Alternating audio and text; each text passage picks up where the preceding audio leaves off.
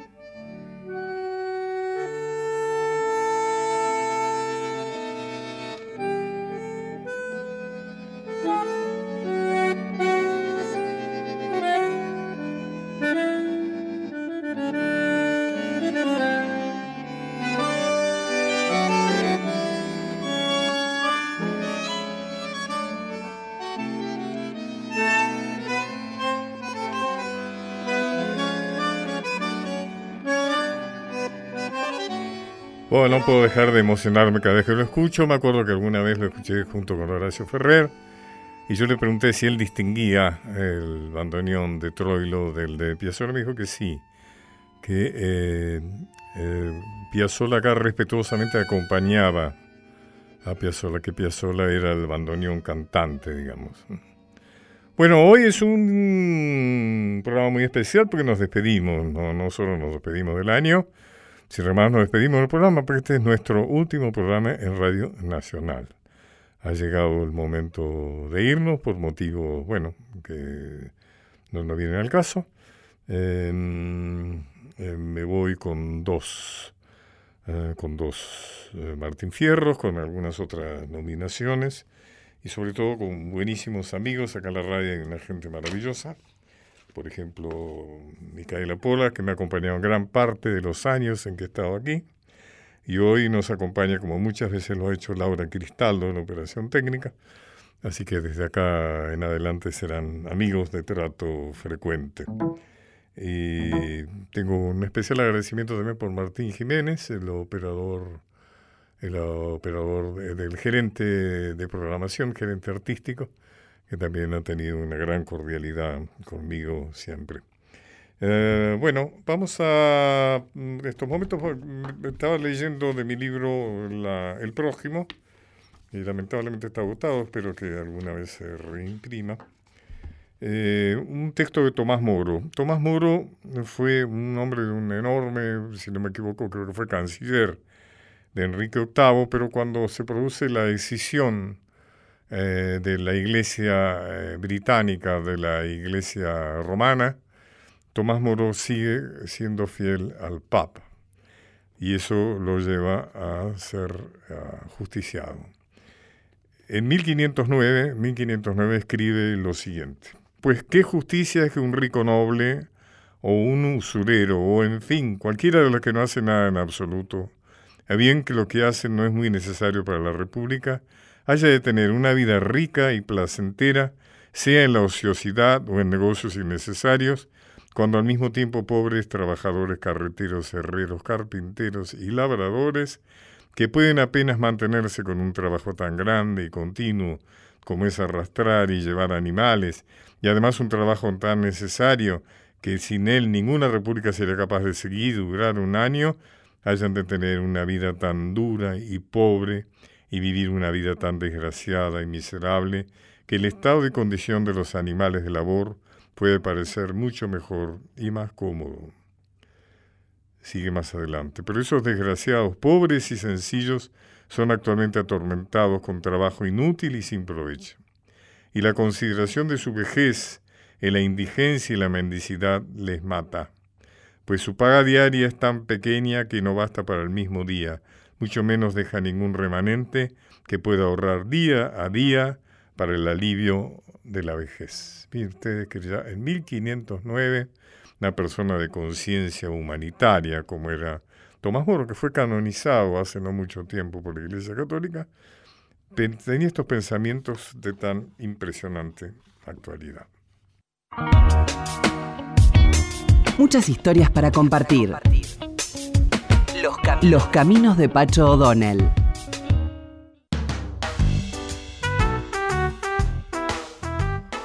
En este último programa, sin ceremoniosidad, estoy, estamos recordando algunos puntos eh, altos eh, del programa. Eh, también algo que lo escuchamos más de una vez porque no canso de reírme es el famoso sketch de Gila, el gran cómico español exiliado en la Argentina a raíz del triunfo franquista en España, cuando habla de la guerra, algo que él padeció eh, gravemente, eh, pero que fue capaz de, ponerlo eh, en humor, en un excelente humor.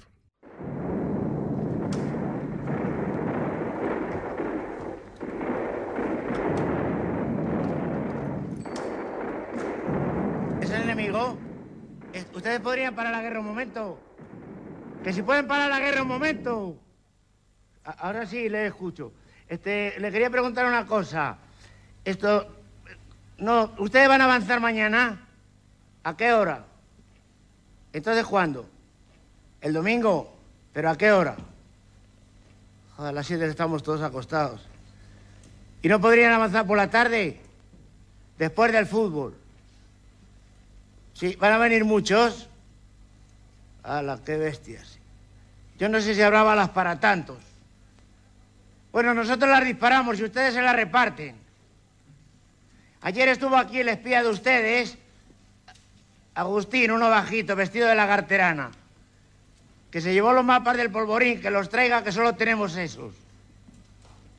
Bueno, pues que haga una fotocopia y nos los devuelva. Sí, porque ahora no encontramos el, polvorín.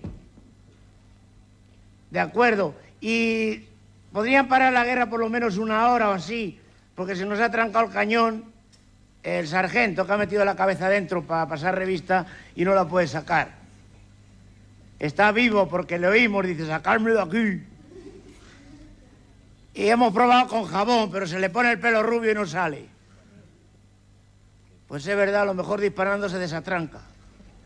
No se nos había ocurrido. Bueno, entonces quedamos así. De acuerdo, hasta el domingo, que usted lo mate bien. Adiós.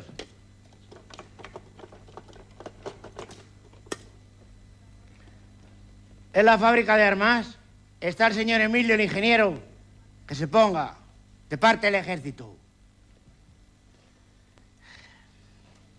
Señor Emilio, que le llamo para un asunto de reclamaciones, que de los seis cañones que mandaron ayer vienen dos sin agujero. Pues estamos disparando con la bala por fuera.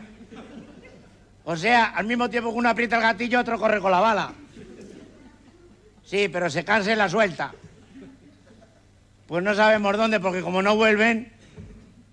¿Y ustedes no venden los agujeros sueltos? Bueno, mándeme dos contra reembolso. O tres, por si se pierde uno. De acuerdo. Eh, otra cosa. El submarino que mandaron ayer, de color bien, pero no flota. Nada, lo echamos al fondo del mar después de comer y todavía no ha subido. O sea que era un barco. Joder, pues nos costó un trabajo hundirlo. Claro, pero con una cosa de ese precio se manda por lo menos un folleto. No mande otro que se estará todo mojado. Y le quería preguntar, ¿a cómo están las ametralladoras?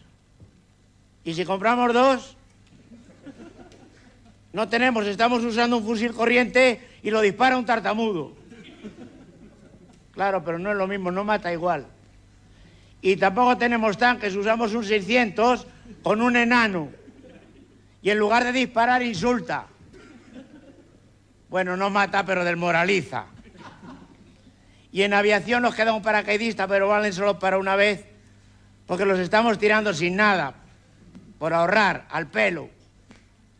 Y tampoco tenemos caballería, estamos enseñando a galopar a los más bestias. Van bien, dan coces y ahí comen pienso. Bueno, entonces me va a mandar dos misiles en, económico, un cañón antiaéreo, me lo apunta. No, no, no, en, la nota para pagarlo a fin de mes. Y, y nada más, y balas surtidas.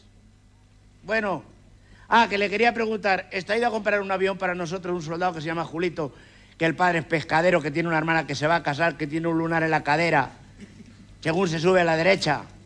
Sí, que se ponga. Julito, ¿tú te has sentado encima del caballo del capitán? Un caballo marrón con moscas. Mírate debajo, a ver si lo tienes. Pues tráeselo, que van todos al galope y él corriendo detrás. Y que te venga rápido, que te estamos esperando para avanzar. No dice el comandante que avanzamos todos juntos o nada. Está bien, te apartamos lo tuyo y luego lo avanzas solo. Bueno, hasta luego. Sí. Ah, tú has salido con un espía. Sí, que creías que era una chica rubia, pues es un espía. Bueno, como quieras, allá tú. Bueno, vente pronto, hasta luego. Sí, que yo voy a llamar al comandante para decirle que ya ha llamado. ¿Qué tal, mi comandante? No me diga. ¿Y qué ha pasado? Y el... O sea que estaba mal, mal aparcado el tanque y se lo llevó la grúa. Y, y es mejor que terminemos la guerra, porque mientras vamos a buscarlo y todo, nos han breado. Bueno, yo me voy para mi casa. Si acaso hay algo, me escribe y vuelvo. Adiós.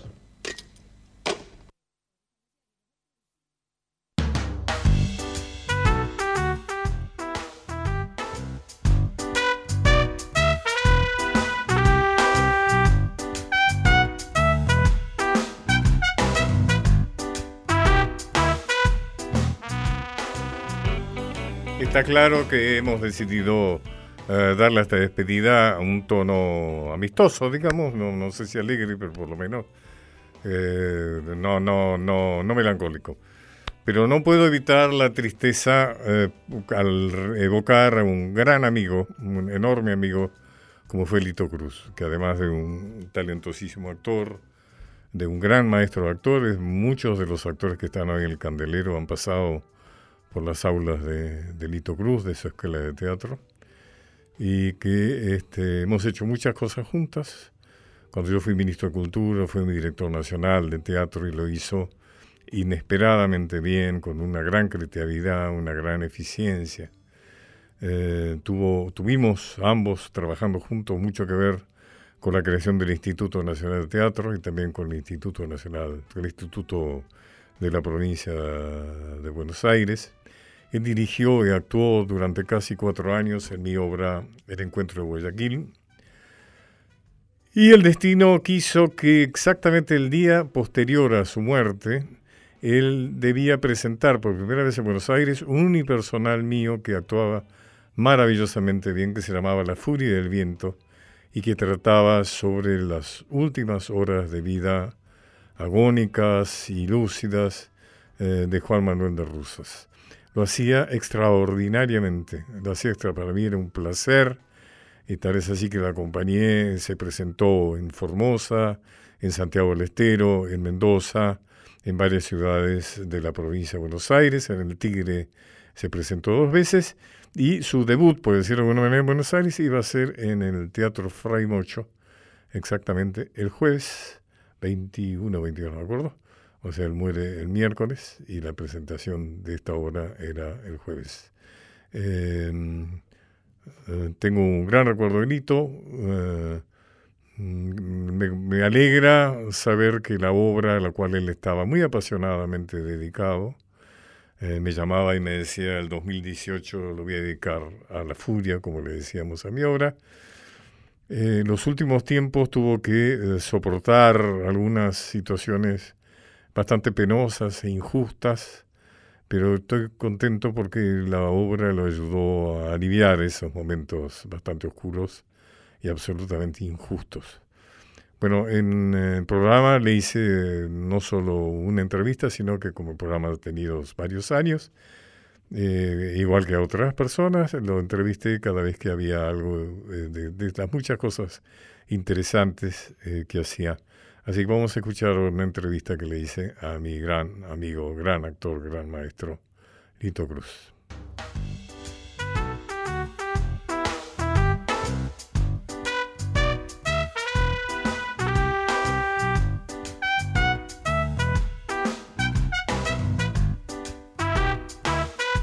Bueno, estoy en comunicación con un gran amigo, talentosísimo actor, director, que es Lito Cruz. ¿Cómo estás, Lito? Acá estoy. Ahí estás. En plena lucha. Eh, sé que estás, sé que das eh, por, por, por las provincias, estás dando seminarios sobre Shakespeare, ¿no?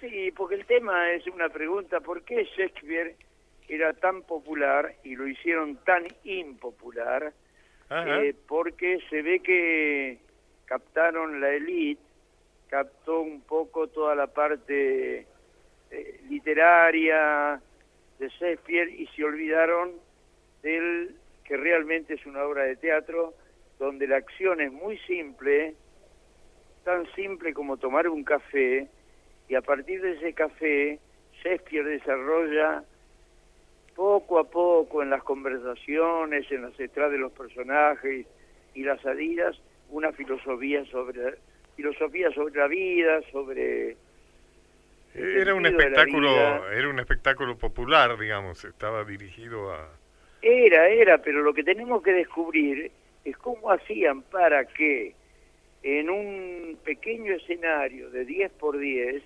aparecieran ejércitos, eh, lucha de Francia contra Inglaterra, aparecieran príncipes, princesas, eh, Romeo y Julieta, la familia, los Montesco, y no había nada. No ¿Y tenés respuesta para eso?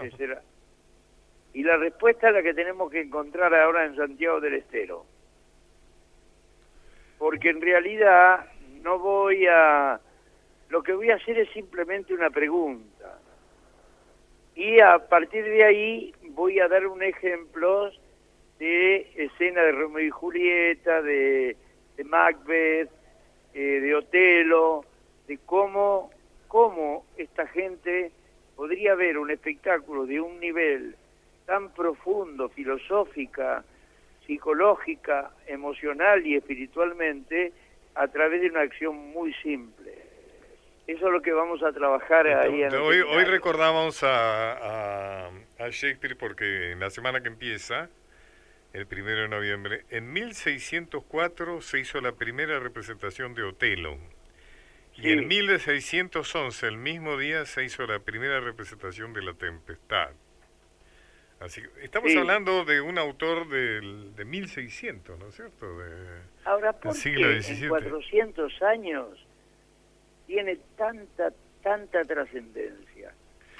Sí. Es el misterio. Yo te diría el problema nuestro para los actores. Yo te corregiría, son, son 500 años. Son 500 años. ¿Cómo? Son 500 años. Son 500 años. Vos dijiste Yo creo 400. que ahora se cumplieron los 400, porque él murió en el 56. El 400 y pico, 400 de su muerte. 400 sería 2004, sí, tenés razón. Serían este 400 y algo, si yo me equivoqué. Sí de su muerte. Ahora, el tema es cómo llevarlo a la acción. ¿Por qué hablan tanto Romeo y Julieta? ¿Por qué hablan tanto los personajes? Entonces uno tiene que encontrar un contexto de acción en donde se justifique por qué hablan tanto los personajes, porque hay algo que no pueden hacer. En el caso de Romeo y Julieta, es tocarse o besarse. Entonces, ¿qué es lo que no hacen? Hacen aquellos que hacen, que escriben cartas para aquellas personas con las cuales tienen relaciones y están enamorados y no los pueden tocar porque están lejos y escriben cosas hermosísimas. Ahora, Romeo y Julieta no se pueden tocar. ¿Por qué? Porque nadie los puede ver y nadie los puede oír que si no están en peligro de muerte.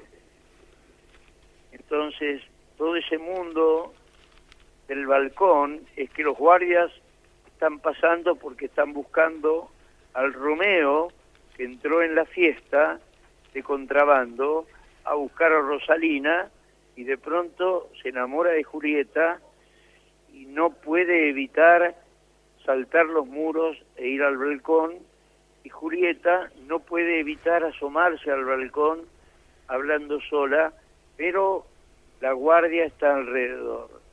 Es como si, ¿qué te podría decir? Como si el hijo de Santucho se enamorara de la hija de Videla. Ajá, ajá. Fuera al jardín. Ajá, ajá. ¿Entendés? Es un peligro de muerte lo que pasa ahí. Entonces la gente a veces eh, simplemente hace un recitado, pero tiene que encontrar el contexto en el cual, o dentro del cual, lo que ellos hablan tiene una lógica. Por ejemplo, en Ricardo III, ella lo escupe en la cara a Ricardo, pero al rato pareciera que ella se derrumbara de amor ante él. Y, uno dice, ¿por qué? Sí, claro, están frente al ataúd de el hombre que mató al que mató Ricardo III. Entonces lo que uno puede ver es que eso es público. Entonces cada uno habla para el público, no entre ellos porque cada uno quiere el imperio. Escúchame, ¿alguna vez has dirigido obras de Shakespeare? No, he dirigido, pero muy... No, no, no. No, he hecho ensayos, Romeo y Julieta, Macbeth. Tenés, una deuda en eso? ¿Te gustaría verlo Pero no me animo a hacerlo porque no te animás. es demasiado grande. Mira qué interesante. No, me, vos no me animo, no me animo. Un tipo con tu experiencia y de todo lo que has hecho, no te animás. O sea, es tan, eso contradice con los que se animan aunque no, no sepan cómo, ¿no? Digamos, eh, no, me, no, me sé el cómo. Eh, no, no, vos sí, pero digamos lo que hay gente que se anima pero que no debería animarse, ¿no? Y no, porque vos imaginate, Pacho, imagínate que los actores, 1400 y pico, venían a caballo. Entonces, el hombre de a caballo tiene una, una expresión enorme, habla fuerte, grita, pelea a muerte, y eso de pronto llegaban al teatro y eran los actores y nuestros actores estamos en un cuartito de 4x4, sin la naturaleza en nuestros cuerpos como la tenían ellos, y entonces es muy difícil ingresar a ese mundo enorme de un guerrero. Yo lo intenté hacer en Facundo, pero bueno, es muy claro, difícil. Claro, claro, sí. Yo quiero, quiero decir y mandarme la parte de que Lito Cruz está dirigiendo y actuando una obra mía Claro, que se llama La Furia y el Viento, que por ahora eh, la, estamos haciendo en las provincias, pero que en algún momento aparecerá... La vamos a hacer en Buenos Aires. La vamos a hacer en Buenos Aires. Claro, porque tienen una sintaxis, Pacho, que es muy difícil. Imagínate que Rosa le dice a Facundo este, que se amigue con, con López. Y Facundo le dice, yo tendría que tener la sangre tan helada como la nieve de la cordillera de los Andes para hacerme amigo de ese gigante de los santafesinos. Él se quedó con mi caballo y nunca me lo devolvió. Ahora, ¿cómo haces para decir esas cosas y que se te crea? Oíme, ¿qué pensás de las versiones cinematográficas de Shakespeare? Por ejemplo, yo me acuerdo la de, yo me acuerdo la de Sefirelli, ¿te acordás la de Sefirelli? La de Sefirelli de la Romeo y Julieta tal vez es la mejor. Sí. Eh, pero pero nunca me convenció del todo. Son es que toman a la obra como una cosa romántica. Claro. No es una cosa romántica. Es la tragedia de Romeo y Julieta. Eh, entonces ahí como la que hizo, ¿cómo se llama? Este, eh, Leonardo DiCaprio, que es una tontería porque él la va a ver al balcón y se bañan y en una pileta absurda, pero si alguien los ve los matan. Entonces lo hermoso de eso es que tiene que ver con todos aquellos seres humanos que no me cuento a mí ni a vos, que tienen un hacer y tiene que esconderse y entrar a un telo sin que nadie los vea porque si no se va a complicar la cosa. Y que están en la oscuridad, en la sombra, en mensajes todo un simbolismo, ¿no? Una, una simbología. Nadie los puede ver y nadie los puede oír. O sea que el conflicto es que Romeo y Julieta deben estar en la oscuridad, nunca en la luz y sin que nadie los oiga. Pero eso es una, esa es una simbología muy muy grande, ¿no? O sea, eso, muy grande, salvo la nodriza o Eso es notable, ¿no? Que Shakespeare es un tipo tan profundo que acepta una cantidad de interpretaciones, ¿no? O sea, la impresión que las obras de Shakespeare las puedes tomar por distintos lados, ¿no? Claro, pero lo que pasa es que él pone a los personajes en una situación tan límite que no tienen más remedio que ser profundos, como cada uno de qué nosotros. Buena, qué buena frase que te has mandado, qué interesante. ¿Entendés? Claro. Como uno de nosotros en el límite de una situación. En la, situación límite. El único refugio es ser profundos en la reflexión sobre la vida y sobre la muerte. Entonces él los pone en situaciones en donde la reflexión es tan profunda como sería la tuya, la mía, eh, como ahora nuestro amigo Lupi que se fue, que hablamos un poquito, eh, y es tan profundo lo que dicen que Claro, porque está en una situación límite. Entonces, Shakespeare, ¿qué hace? Los pone en una situación límite. Entonces, Esa situación límite saca del ser humano una profundidad filosófica que no la tiene si está en la vida cotidiana, digamos. Está bien, muy interesante. Muy interesante situación que le exija a él la vida o la muerte. Muy interesante. Lito, querido, un abrazote y muchas gracias. ¿eh? Un abrazote, Pacho. Gracias, buena suerte. Los caminos de Pacho O'Donnell. Palabras, recuerdos, historias. Los caminos de Pacho O'Donnell.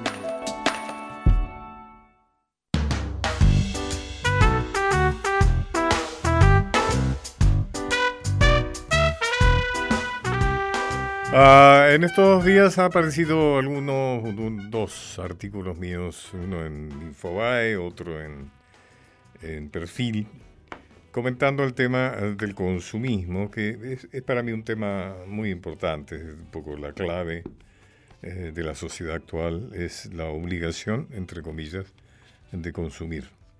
Eh, voy a leer algo que está en mi libro El prójimo, y que contaba Jaime Barilco. Decía, un hombre, el maestro budista, le decía el maestro budista a sus alumnos, eh, un hombre tiene que encarar un largo viaje. En el camino se topa con un río. ¿Cómo cruzarlo? A nado, imposible. Piensa y piensa. Al mirar a su alrededor ve árboles, ramas y decide hacer una balsa para cruzar el río. La confecciona y efectivamente cruza el río. Pero la pregunta del maestro, a sus alumnos es la siguiente. ¿Debe el hombre conservar la balsa, cargarla sobre sus hombros durante el trayecto hasta el próximo río que habrá de cruzar? ¿O debe desechar la balsa y lanzarse a la aventura y a la espera de lo que vendrá? La respuesta correcta, según el maestro, es usar la balsa y desecharla luego. Nadie sabe nada del próximo río y por tanto nadie sabe por anticipado si necesitará balsa ni qué balsa necesitará. Caminar con la balsa a cuestas para tener mayor seguridad le impedirá caminar. Es una excelente metáfora de aquello que acumulamos y acumulamos y acumulamos innecesariamente y que va cargando sobre nuestras espaldas, porque cada cosa que compramos hay que arreglarla, hay que cuidarla, hay que asegurarla, hay que, en fin, hay que guardarla, en fin, implica muchos esfuerzos, mucha, mucho peso sobre la espalda. Y sobre todo porque toda la sociedad, como ya lo he marcado, está dirigida a obligarnos, a exigirnos consumir. Por, por ejemplo, en estas fiestas es claro que regalamos juguetes a los niños que van a durar dos días, porque están planificados para durar dos días. Y además, inmediatamente todo lo que compramos es reemplazado al poco tiempo y es transformado en malo, en viejo, en la sociedad. En los autos es notable, a veces basta con cambiar la forma de los farolitos traseros para cambiarle el número al auto y entonces el que acabamos de comprar y no hemos llegado ni a la mitad de las cotas, ya es viejo. Ya se ha despertado en nosotros nuevamente la apetencia de otra cosa, de otra cosa que la sustituya. La pregunta que termina es ¿cuántas balsas inútiles llevo sobre mis espaldas? Las suficientes para justificar mi imposibilidad de proponerme nada distinto a no caer derrumbado bajo su peso. Bueno, y ahora en el fin de este último programa vamos a repetir algo que hemos hecho con frecuencia, ¿no es cierto? Y es que vamos a apelar nuevamente al humor, a nuestro gran humorista, al cual hemos homenajeado de distintas formas en este programa, que es Luis Landricina. Y vamos a empezar por un, eh, por un relato que se llama Los apodos. Me decía un periodista, Landricina, yo lo escucho a menudo, usted hablar sobre sobre el humor del pueblo, de que el humor popular, que esto. ¿Usted no cree que la gente copia? ¿Usted no cree que la gente escucha la radio y si le gustó un chiste va y después lo cuenta en la esquina o en el club? ¿Usted no cree que no ven los programas cómicos de televisión y el que es más ligerito roba el cuento y va rápido al bar y lo cuenta? Sí, también es cierto. Pero yo le voy a dar el argumento por el cual creo que existe un ingenio para que exista el humor popular. Le pregunto yo a usted ahora, le digo al periodista, ¿usted cree que la gente en el interior contrata a un libretista de Buenos Aires para ponerlo sobrenombre? Y lo descoloqué para siempre. Me dice, no, bueno, ahí, para mí el primer gesto del humor popular es la puesta del sobrenombre, lo he dicho siempre. Para poner un sobrenombre tenés que tener sentido del humor, poder de observación y poder de síntesis, porque no vas a hacer un sobrenombre que tenés que ir con un libro, a este le dicen tal cosa que ta, ta, ta, Tiene que ser tac. Y vos sabés que los, los cordobeses son especialistas en eso. Sobrenombre cordobés es arrosca, para siempre. Pero en todas partes hay ingenio para el humor en el sobrenombre. Tengo amigos que me proveen de historias, hasta por teléfono. Tengo un amigo que arregla heladeras en, en Gualeguaychú y me llama la vez pasada. Che Luis, oh, no sabe cómo le dicen a fulano. Esto obviamos, porque el fulano existe. ¿Sabe cómo le dicen? No, hijo único. digo, ¿por qué? Dice, porque cuando le vienen a cobrar dice, no tengo hermano. ¿Eh?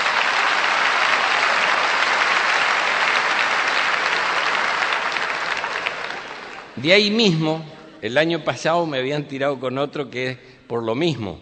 A un tipo que le hacían pan fresco porque cuando le venían a cobrar la mujer decía recién salió.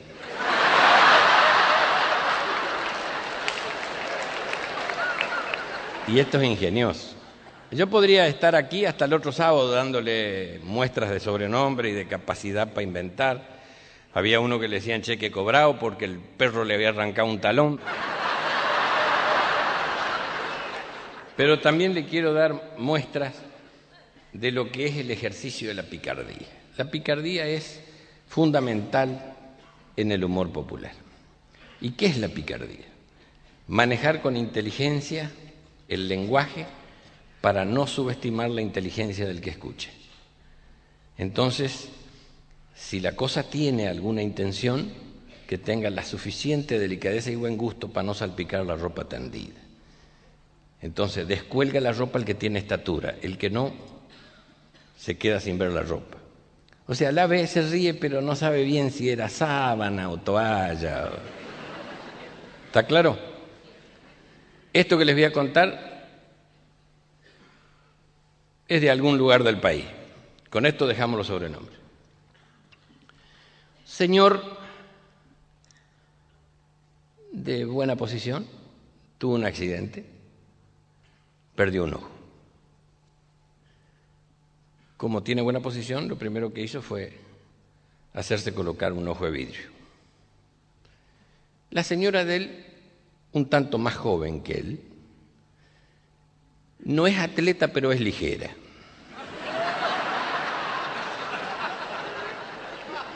Más fino no lo voy a poder hacer.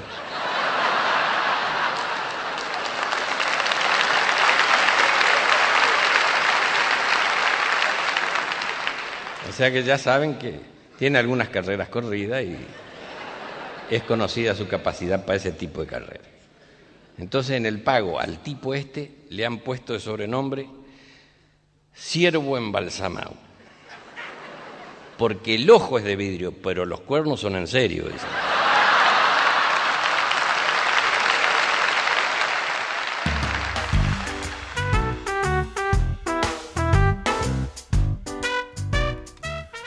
Vamos a hacer un, intervalo. Recién Lito Cruz, mi querido, para siempre recordado Lito, se refería al conflicto entre Facundo y Estanislao López. Como hemos hablado mucho de historia en este programa, bueno, en la despedida no podía faltar alguna referencia de historia. Entonces, vamos a tomar eso de historia para hablar sobre qué, cómo fue ese conflicto.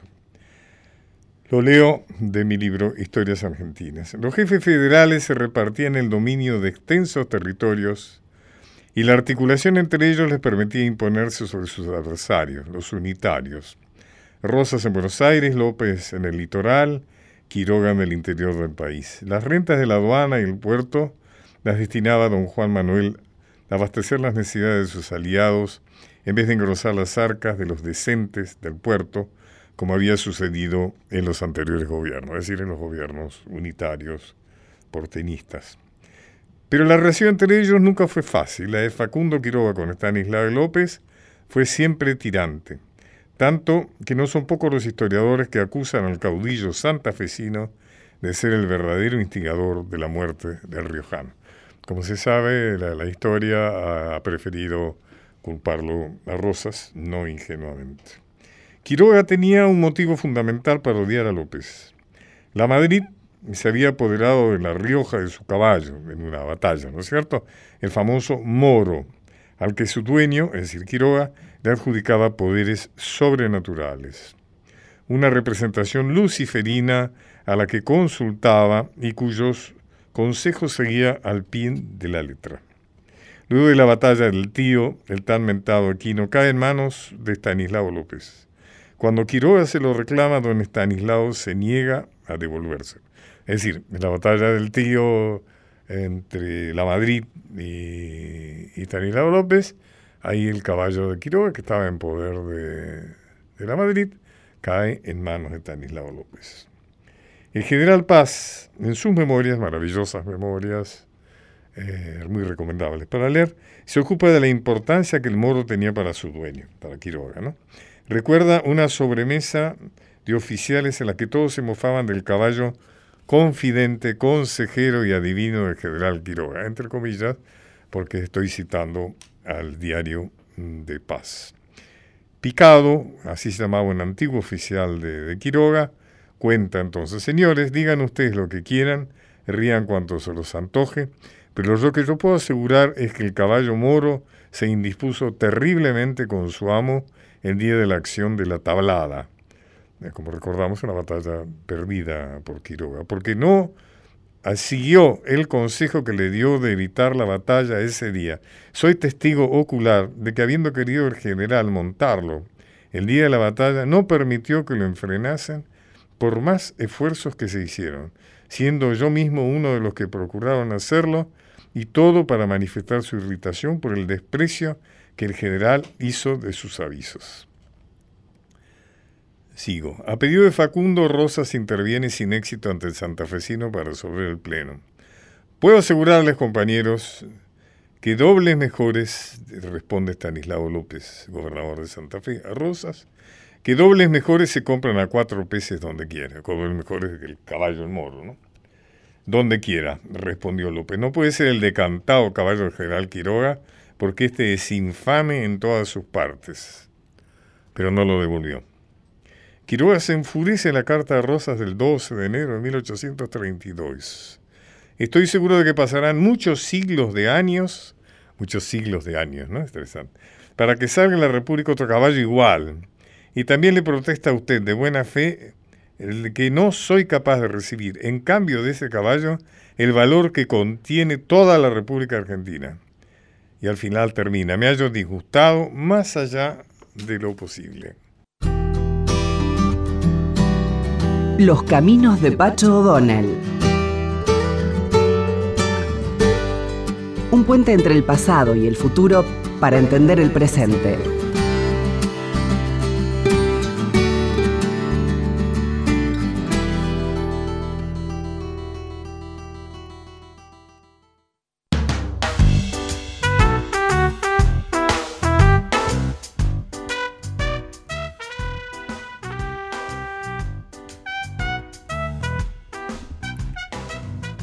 Bueno, y para despedirnos de la vamos a escuchar cómo, cómo son lo, que hace, que es un cuento, un chiste, un relato, una anécdota, ¿no es cierto? Bueno, vamos a escuchar lo que sea de eh, Luis Landricina, a quien despedimos de este programa, con presidente de la cooperadora. Voy a hablar de una fiesta un 20 de junio en una escuela del Chaco. De la entrega una bandera de ceremonia. Presidente de la cooperadora era un tano, don Seferino. La escuela que les voy a contar era una escuela, las aulas una al lado de otra, así, como cachetada de loca, todo seguido, y una galería para todas las aulas. Esa era la escuela. Y era nuestra escuela. La cooperadora, cada vez que se reunía, parecía una reunión de las Naciones Unidas. Porque el Chaco es un crisol de raza. El presidente era italiano, el vicepresidente era mi padrino, que era gallego, español, va, uno le dice gallego para unificar, ¿viste? Y había un ucraniano, había un tal Petkov, que era búlgaro, había un polaco, y así, y criollo, y se hacían las reuniones esas y habían hecho unos beneficios para comprar la bandera de ceremonia. Y le dice la vicedirectora, eh, don Seferino, mire que el 20 es el día, día de la bandera, hacemos la entrega de la bandera de ceremonia que compró la cooperadora y como usted es el presidente, quisiéramos que diga unas palabras. Eh, a mí me, me gustaría más eh, me parece que no, que la gente se ríe porque yo no entiendo la castilla. Y yo me pongo a decir una palabrita y, la gente va a empezar a reír. Yo, yo soy de poca pulga. Y, don Seferino, me extraña. No creo que haya algún imbécil que confunda las cosas. Usted es un italiano que tiene un hijo que nació acá y esa bandera es de su hijo. Y acá lo que se, se va a destacar es que un italiano es presidente de una cooperadora en la escuela argentina y han comprado con esfuerzo una bandera de ceremonia para que se haga cargo el abanderado. Yo no creo que nadie se ponga a pensar que no habla bien el castellano. Hágame el favor. Y el Tano, así como estaba dubitativo, agarró voleo. Bueno, si vos te parece, te digo una palabrita, no mucho, alguna cosita te digo. Porque yo soy hijo italiano y los, los italianos son la... Piensen en Sordi, ¿viste la cosa? Cuando agarrás voleo, que te pare quién. Y lo primero que fue a sacar el traje del baúl, un olor a naftalina, traje marrón, me acuerdo como si fuera hoy, y consiguió moñito, porque él había traído moñito. Nunca se puso porque el pueblo no daba para más. Pero la fiesta de, de una cooperadora de escuela, una fiesta patria en una escuela, es un acontecimiento en los pueblos porque está toda la familia. Ya no está ocurriendo así, eso es lo que a mí me, duele un poco, porque ya la familia no participa con el chico de la celebración de la fiesta patria y se ha convertido la fiesta patria en un feriado para ir a pescar. Entonces se está perdiendo de vista la unción, la mística y el compartir en familia algo que nos tiene que tocar a todos. Y esto era ahí. Entonces el acto era en la misma escuela. Estaban todos. No quedaba guardia ni en la estación. Todo el mundo estaba. Y el Tano en lo que vendría a ser el camarín, que era un aula, porque el escenario era debajo de la galería y el público en el patio. Paraos todos. Y el Tano dice, tengo que subir ya, ya le van a avisar a don Seferino, ya. Eh, ¿Cuándo subo yo? Ya le van a avisar a don Seferino. Así como estaba dubitativo, una gana de salir tenía, ¿verdad? Antes de él iba una nena que tenía que decir un verso. Hagan memoria porque alguno de ustedes lo habrá vivido. Viste, cuando vos vas a la escuela tenés el maestro o la maestra que, que, es una suerte de puntal espiritual que está ahí por si vos te olvidás, está ahí al lado tuyo. Viste, por si te olvidas. Y esta sale y tenía que decir mi bandera, poema de fulano de tal. Y dijo, mi bandera.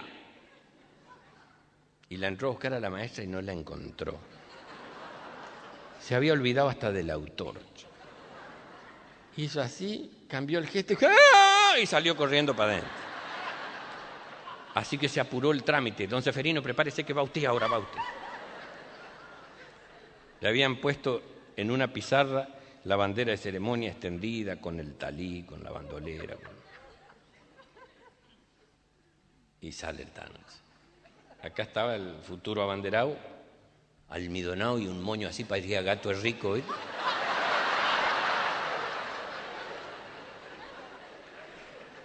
Y ahí se encontró con su pueblo, en Seferino, y es como que... Bueno, señores directores generales, señora vicedirectora, autoridades, maestra y chica. Como presidente de la cooperadora de la Escuela Nacional, el número 137, estoy muy contenta, muy orgulloso que hicimos el campeonato de truco para la compra de la bandera. Fue el primer macanazo porque no tenía que decir cuál fue la manera de juntar plata. Se juntó y basta. Y, la vicedirectora, que era la que había promovido la cosa, le decía, de la bandera, de la bandera, de la bandera. Somos comprata la bandera con el esfuerzo de cada uno de los miembros de la Comisión Cooperadora, cosa que quiero agradecer, además de los miembros de la comunidad que han hecho su aporte cada uno. Y voy a entregar esta bandera y hace así y la ve por primera vez extendida. Él la había visto en la caja dobladita con unos papeles arriba. Y la ve tan hermosa que le pareció que era una falta de respeto agarrar la bandera y entregársela al chico y que salga con la bandera. Él pensó que era una oportunidad para decir algo poético.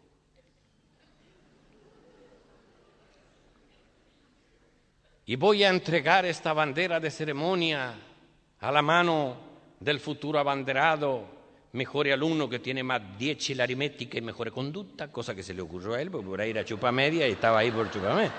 Pero él se le ocurrió. Esta bandera de ceremonia con el sol refolquente al medio que descansa sobre el color blanco que simboliza la pureza y el color azul y lo costado que simboliza el asunto de la el asunto de la... El sol es refolquente al medio.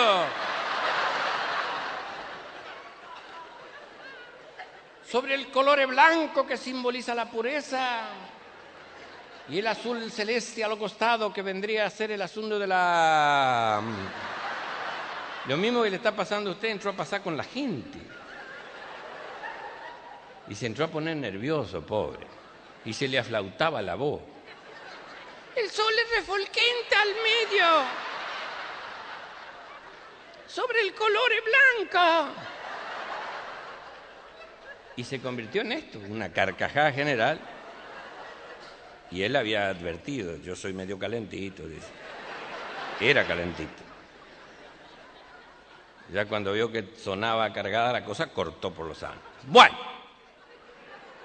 Como os he dicho hace un momento, el color es blanco que simboliza la pureza y el azul que si fuera verde sería los campos de la patria.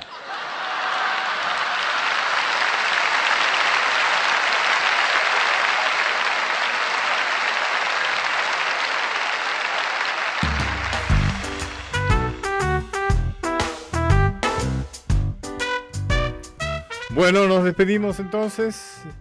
Eh, nos despedimos para encontrarnos alguna vez. Espero que alguna vez el destino nos vuelva a juntar. Eh, acá de nuevo agradecerle muchísimo a Micaela Polak y a Laura Cristaldo, que han sido grandísimas colaboradoras. Ha sido un gusto estar en esta radio. Y, bueno, eh, agradezco la oportunidad de haber estado en esta radio. He estado varios años. Y bueno, les deseo un buenísimo 2018. Va a ser un año no fácil para todos, pero yo creo que ah, las dificultades seguramente las vamos a poder superar. Bueno, me despido. Hasta muy pronto.